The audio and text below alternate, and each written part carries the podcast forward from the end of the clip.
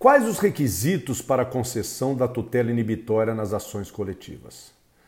Iniciamos fazendo uma abordagem geral de algumas ações coletivas, trazendo aspectos pontuais relacionados a cada uma delas. Ação coletiva para defesa de interesses individuais homogêneos, prevista nos artigos 91 e seguintes do Código de Defesa do Consumidor, que traz um caso típico de legitimidade extraordinária, o Ministério Público atuando como autor ou como fiscal da lei. Os interessados, os verdadeiros titulares do, do direito discutido na ação coletiva, já que estamos diante de direitos apenas acidentalmente coletivos, são direitos é, de cunho individual, que, em que o legislador optou por legitimar determinados entes para ingressar em juízo para se evitar multiplicidade de ações e decisões conflitantes. Os interessados poderão intervir nessas ações como litisconsortes, é o termo que a, legislação traz. A condenação nas ações coletivas para defesa de interesses individuais homogêneos é genérica e a liquidação e execução deve ser feita de forma individual pela vítima e sucessores, de forma é, prioritária. A execução coletiva só ocorrerá após o decurso do prazo de um ano previsto no artigo 100 do Código de Defesa do Consumidor. Não havendo habilitação de interessados para a execução individual, legitima-se a execução por parte dos entes legitimados, ou seja, a liquidação e a execução coletivas.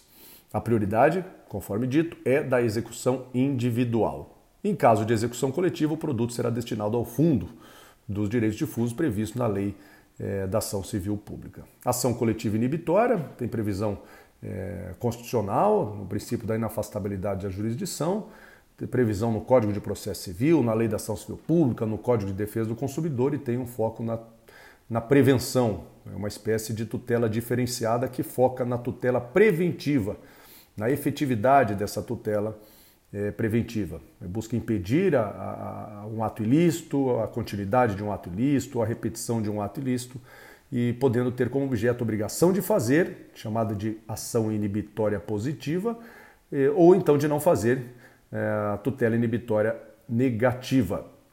Nesses casos é irrelevante a demonstração de dano ou da existência de culpa ou dolo, conforme a disposição do artigo 497, parágrafo único do Código de Processo Civil, e bastando o descumprimento da norma pelo sujeito passivo.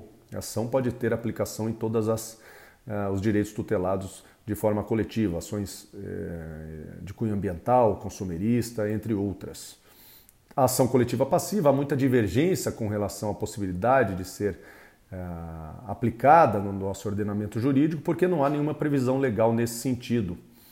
É, há muita divergência com relação a isso, dificuldades de ordem prática na adoção do processo coletivo passivo, como legitimidade, já que a legitimidade que a legislação traz é apenas uma legitimidade ativa, a coisa julgada na, nas ações coletivas é, tem uma peculiaridade, como a coisa julgada secunda evento um litis in utilibus, é, que não prejudica direitos individuais, só beneficia ah, direitos individuais, o, o indivíduo pode é, aproveitar uma decisão da ação coletiva para ajuizar a execução de forma individual, mas se em caso de improcedência da ação coletiva, ela não pode prejudicar os indivíduos. Como que ficaria isso num processo coletivo passivo?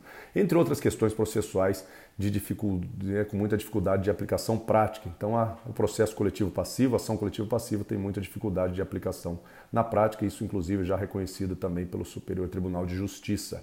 Ação coletiva cautelar nenhuma peculiaridade, há uma aplicação ampla, geral e restrita, conforme o artigo 4 da Lei da Ação Civil Pública, bastando os requisitos do fumus boniuris e o perículo in mora, já que há a aplicação residual do Código de Processo Civil nas ações de cunho coletivo. As cautelares nominadas da Lei de Improbidade Administrativa, indisponibilidade de bens, sequestro, afastamento temporário de cargo, emprego ou função, é, são previstas na lei de improbidade e se aplicarmos o microsistema de tutela coletiva, devemos estendê-la para todas as ações coletivas que visem a tutelar o patrimônio público. Por fim, a ação de uso capião coletiva, que tem fundamentos é, constitucional e também legal, no artigo 10 da Lei 10.257 de 2001, o Estatuto da Cidade.